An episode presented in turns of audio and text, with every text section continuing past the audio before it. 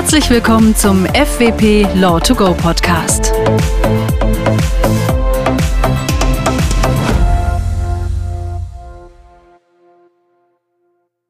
Seit Beginn des Jahres 2022 sind neue Bestimmungen zur Gewährleistung in Kraft. Gewährleistung ist, vereinfacht gesagt, das Einstehen müssen, also die Haftung eines Verkäufers dafür, dass sein Produkt oder seine Leistung zum Zeitpunkt der Übergabe bzw. zum Zeitpunkt der Erbringung frei von Fehlern, also sogenannten Mängeln ist. Gewährleistung ist unabhängig von der Art des Produktes bzw. davon, ob ein Produkt online oder offline erworben wurde. Verkäufer müssen somit dafür gewährleisten, dass sie funktionierende Produkte verkaufen oder vollständige Leistungen erbringen. Der Verkäufer ist gesetzlich dazu verpflichtet, ein mangelhaftes Produkt zu reparieren, umzutauschen oder den Kaufpreis, zumindest teilweise, zu erstatten. Durch die Novellierung kommt es zu zahlreichen Neuerungen. Die wichtigsten Neuerungen besprechen wir gleich mit Rechtsanwalt Stefan Adametz und Rechtsanwaltsanwärter Lorenz Rattay, beide Spezialisten für rechtliche Belange oder Themen im Bereich Handel und Industrie. Hallo Stefan, Servus Lorenz. Vielen Dank, dass ihr euch heute Zeit genommen habt, um mit uns über dieses aktuelle Thema zu sprechen. Herzlich willkommen, liebe Zuhörerinnen und Zuhörer. Schön, dass Sie wieder bei uns reinhören. Stefan, was ändert sich denn nun konkret hinsichtlich neuer Fristen? Zunächst auch von mir ein herzliches Grüß Gott und vielen Dank für die Einladung.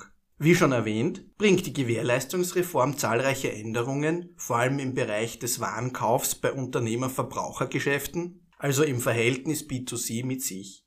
Die fünf wichtigsten Neuerungen werden mein Kollege Lorenz Rattay und ich nun darstellen. In der Praxis aus unserer Sicht die größten Auswirkungen wird einerseits die Verlängerung der sogenannten Vermutungsfrist sowie andererseits die Einführung einer neuen Verjährungsfrist haben. Die Vermutungsfrist ist jener Zeitraum, in welchem vermutet wird, dass ein hervorgekommener Mangel bereits im Zeitpunkt der Übergabe vorhanden war, weshalb der Händler beweisen muss, dass das Produkt ursprünglich mangelfrei war.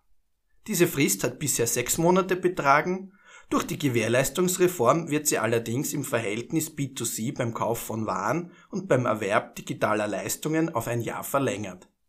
Erst danach muss der Käufer beweisen, dass der Mangel bereits bei Übergabe bestanden hat. Diese Frist ist in der Praxis oft entscheidend, weil gerade bei technisch komplexen Produkten ein solcher Beweis nur schwer erbracht werden kann. An der allgemeinen zweijährigen Gewährleistungsfrist ändert sich hingegen nichts. Neu hinzu kommt jedoch eine dreimonatige Verjährungsfrist.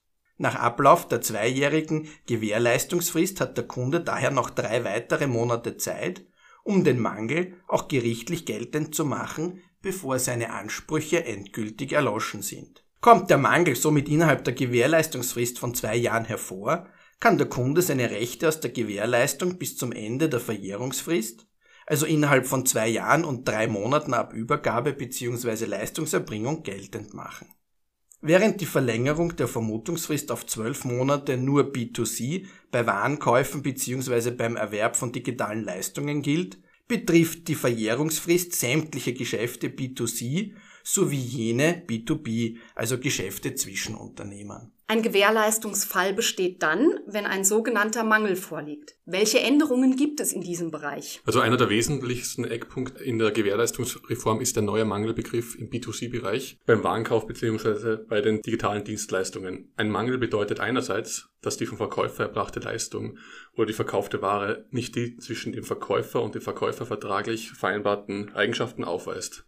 Außerdem muss der Verkäufer künftig auch gewährleisten, dass Ware oder die digitale Dienstleistung die objektiv erforderlichen, also vom Kundbaren erwartbaren Eigenschaften aufweist. Im konkreten Fall bedeutet das, dass die Ware für die Zwecke geeignet sein muss, für welche sie grundsätzlich und üblicherweise verwendet wird. Somit müssten Produkte also einen gewissen Mindeststandard in Bezug auf die Menge, Qualität, Haltbarkeit, Funktionalität, Kompatibilität, Zugänglichkeit und Kontinuität oder Sicherheit erfüllen. Dazu kommt, dass Produkte künftig auch mit dem Zubehör ausgestattet sein müssen, das man vernünftigerweise erwartet. Diese Bestimmung wird für die Praxis zwar von enormer Bedeutung sein, aufgrund der vagen Begriffe wird die konkrete Handhabung jedoch schwierig. Wenn die Ware oder Dienst, digitale Dienstleistung von diesen objektiven Anforderungen abweicht, muss der Verkäufer den Konsumenten ausdrücklich auf ein solches Abweichen hinweisen und der Konsument muss der Abweichung ausdrücklich zustimmen. Nicht zulässig ist eine Vereinbarung in AGBs.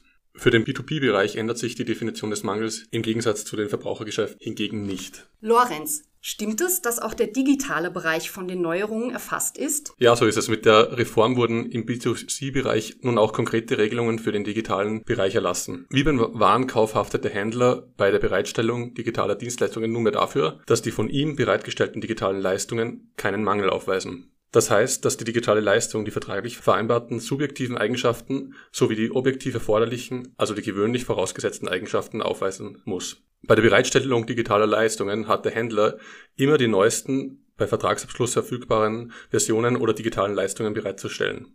Zudem muss eine übliche Installationsanleitung zur Verfügung gestellt werden. Das Gesetz unterscheidet im digitalen Bereich zwischen der digitalen Einzelleistung, waren mit digitalen Elementen und fortlaufend digitalen Leistungen und knüpft daran jeweils verschiedene Gewährleistungsfristen an. Bei digitalen Einzelleistungen wie einem E-Book beträgt die Gewährleistungsfrist zwei Jahre ab der Übergabe. Bei Waren mit digitalen Elementen wie etwa ein Smartphone oder ein Navigationsgerät gilt sie über den gesamten Bereitstellungszeitraum, mindestens aber zwei Jahre ab der Übergabe. Und bei fortlaufend digitalen Leistungen wie einem Streaming-Abo umfasst die Gewährleistungsfrist den gesamten Bereitstellungszeitraum. Was ist die sogenannte Aktualisierungspflicht? Nach dem neuen Gewährleistungsrecht muss der Verkäufer einer Ware mit digitalen Elementen, also wie vorher schon erwähnt, Smartphone, Smartwatch oder auch Navi oder einer digitalen Leistung eine gewisse Zeit lang für Aktualisierungen, Updates sorgen. Die Aktualisierungspflicht geht über das klassische Gewährleistungskonzept hinaus.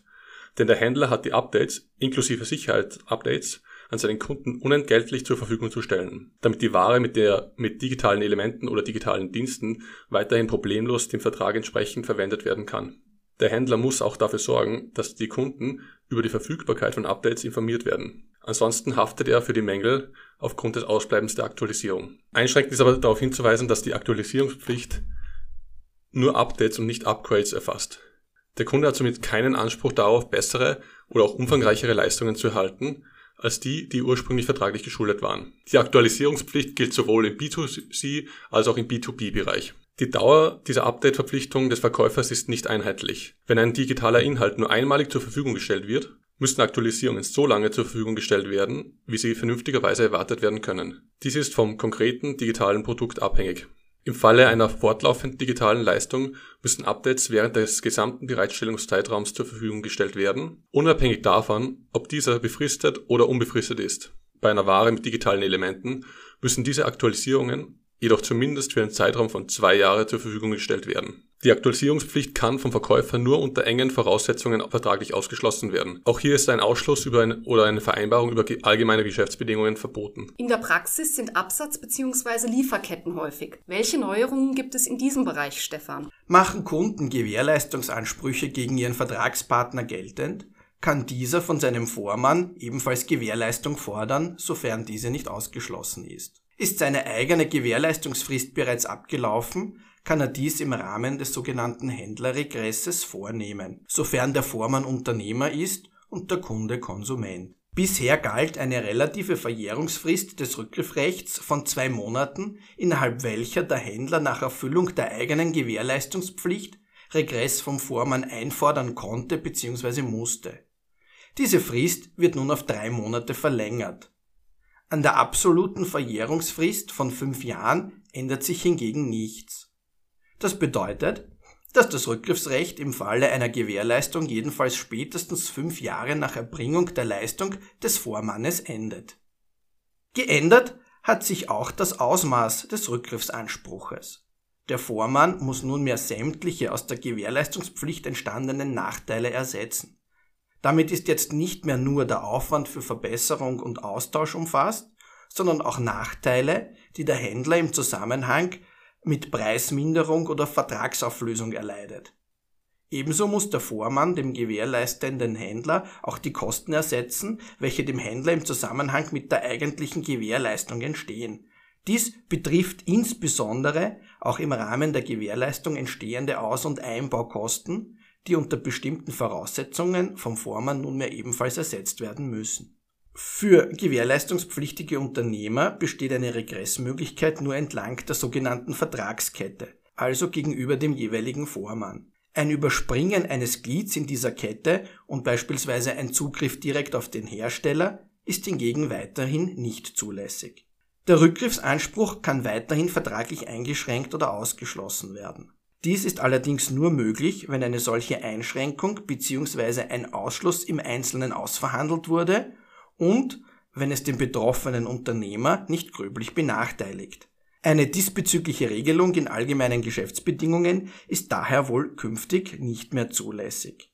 Im Ergebnis wird durch die Gewährleistungsreform und die Änderung des Regressrechts die Position der Endhändler bzw. Zwischenhändler gegenüber den Herstellern letztlich gestärkt. Danke, lieber Stefan und lieber Lorenz, für diese interessante Erläuterung des Themas. Wir hoffen, wir konnten Ihnen, liebe Zuhörerinnen und Zuhörer, einen spannenden Einblick in die wichtigsten Neuerungen des Gewährleistungsrechts geben und freuen uns, Sie auch beim nächsten FEP Law to Go Podcast begrüßen zu dürfen. Wenn Ihnen diese Folge gefallen hat, abonnieren Sie gerne unseren Kanal und bleiben Sie auf dem Laufenden.